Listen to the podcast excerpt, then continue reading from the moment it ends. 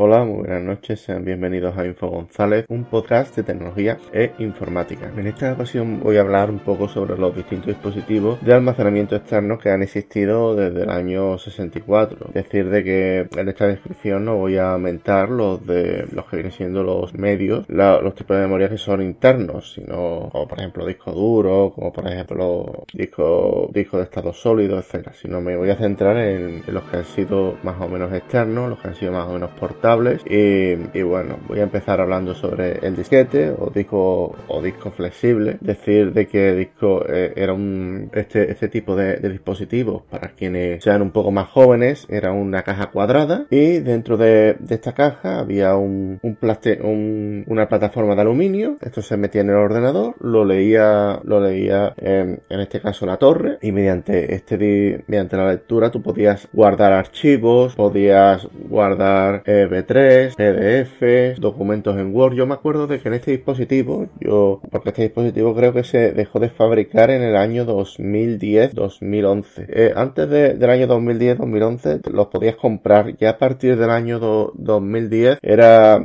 era más difícil encontrarlo, digamos, de que los propios fabricantes creaban placas y ordenadores que no iban preparadas para, para conectar este tipo de dispositivos, porque encima utilizaba un socket, un, un slot especial y no todos los equipos podían llevarlo. Es cierto que yo he visto, ¿no? Yo, yo de hecho he empleado lectores de disquete que van por USB, porque muchas veces yo siempre comento el tema de, un equipo que, me encontré yo hace unos cuantos años, de lo que viene siendo una galería de tiro, y necesitábamos una disquetera mediante USB y yo conseguí una, y pudimos instalar una versión de MS2 y arrancar el ordenador. También decir de que el ordenador fue una aventura, tuvimos que conseguir piezas de afuera, etcétera. Bueno, los disquetes eran bastante, usados hace unos 20, 20 años más o menos. Ya con el tiempo se ha ido en el desuso y han dejado de, ser, eh, útiles. Es cierto de que muchos mercadillos, en muchas historias de segunda mano podemos encontrarlos como algo para el recuerdo. Decir de que existían, yo llegué a conocer los disquetes de 3 pulgadas y media, pero también existían de 8 pulgadas y de 5 pulgadas. Decir de que, de que en la cajita del de 3 pulgadas y media no, no cabían, no cabían los otros, había que conseguirse uno especial. Y digamos, el de 3 pulgadas y media creo que, creo que se podía meter 1,4 megas. Y era increíble porque yo me acuerdo que iba al ciber, iba, iba a intentar sacar los datos de ahí. Y yo me acuerdo que en muchos sitios,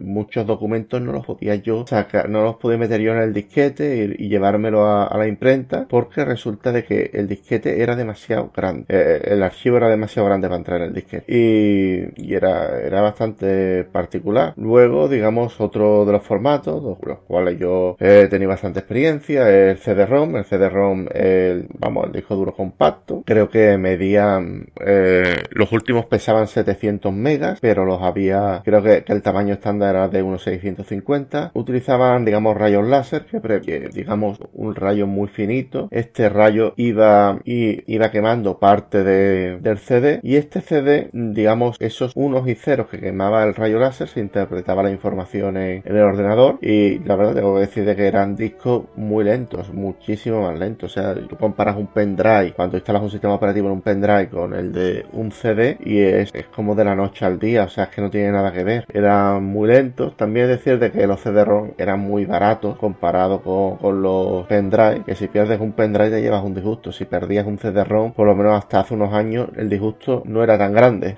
Siempre podías pagar 30 o 40 céntimos y comprar un nuevo CD-ROM. Decir de que, con el paso del tiempo fueron sustituidos por los DVD. Los DVD habían dos formatos, más R y menos R. Y digamos esto eh, era un formato de vídeo digital. Pretendía, digamos, de que los informáticos, la gente lo utilizaba para, digamos, guardar datos, pero también se utilizaba, digamos, con lo que viene siendo el tema de, la reproducción de, DVD y de vídeo. Y es que hace algunos años, eh, o sea, el mundo de la tecnología se ha fusionado en muchos aspectos porque claro, ya no distinguimos el Netflix de lo que es el DVD, de lo que es la televisión, pero antiguamente, hace muchos años, eh, existía una cosa que se llamaba DVD, que eran las cintas hechas, las cintas solamente servían para guardar películas, tú tenías ahí tu reproductor de VHS y reproducías la película, ¿vale? Esto lo digo, pues tengo mucha gente joven en el podcast y a lo mejor no lo saben lo que eran los VHS y me acuerdo yo de que antiguamente, o sea, hoy en día tú te compras tu televisión digital, ¿no?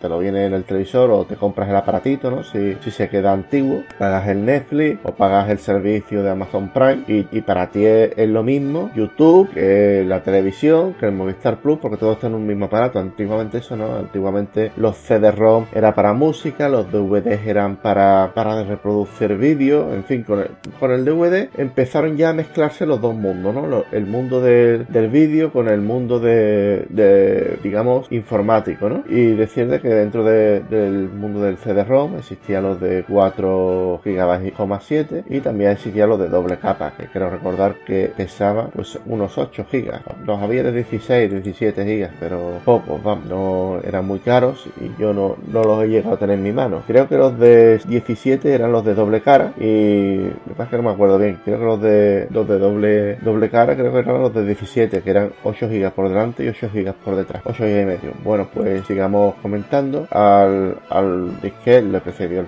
CD-ROM, después el DVD. Después hubo dos formatos que tuvieron una, una lucha, vamos, una lucha encarnizada, no, no es la palabra, porque fue una lucha bastante de risa para aquella época, porque en verdad en aquella época ya, ya estaba, ya estaba, digamos, el servicio Mega Upload, la gente se descargaba los, las películas por, por lo que viene siendo los, los archivos, el intercambio de archivos piratas, y, y en aquella época, incluso en Estados Unidos y en algunos sitios, digamos, los proveedores de, televisión ya habían, habían, digamos, ingresado en, en, todo el tema del streaming, ¿no? Con el paso del tiempo lo, lo haría también Netflix, reventando entre los mercados, pero ya en aquella época había ciertas empresas que, que hacían sus pinitos haciendo el streaming y de hecho el Blu-ray y HD DVD, el ganador oficial fue Blu-ray. ¿Por qué? Porque eh, Sony, una de aliada con, con el Blu-ray, hizo un movimiento bastante interesante y fue hacer de que todas sus PlayStation 3 llevaran incorporado Blu-ray. Esto hizo de que la gente que quería comprar un Blu-ray, comprar una película o alquilarla, porque en aquella época también se alquilaba películas, y las películas se, alquilaban en videoclub, es decir, sitios donde tú pagabas una cuota al, al mes o a la semana o a la hora de inscripción y tú podías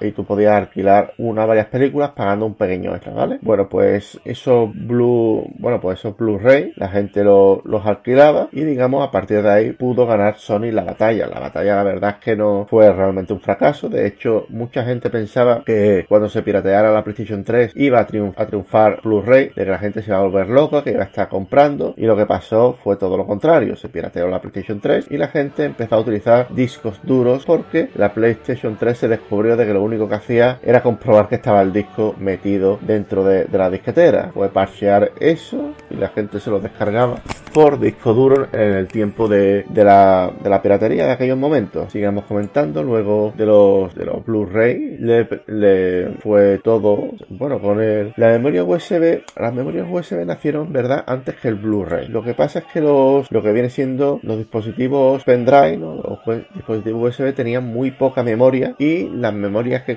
costaban caras, o sea, costaban, no tengo ni idea, no, no me acuerdo ahora mismo cuánto costaban, pero yo me acuerdo que yo tenía pendrive y costaban caros, o sea, costaba 20 euros uno de 500 megas, o sea, costaba, yo me acuerdo que los pendrive costaban muy, muy caros. Y me acuerdo de que todo eso funcionaba con 2.0 y, y, vamos, yo los, los primeros pendrive 3.0 los vi, los vi en la tienda, cuando yo trabajaba en la tienda, eh, y fue, y fueron caros, o sea, tardé en verlos. Y nada, esto ha sido mi comentario de diferentes memorias externas que ha aparecido. Espero que os haya gustado este, este podcast. Si es así, me gustaría que lo compartierais. Quieres dejar a tu like. Y sin más, me despido. Un saludo, hasta la próxima. Chao.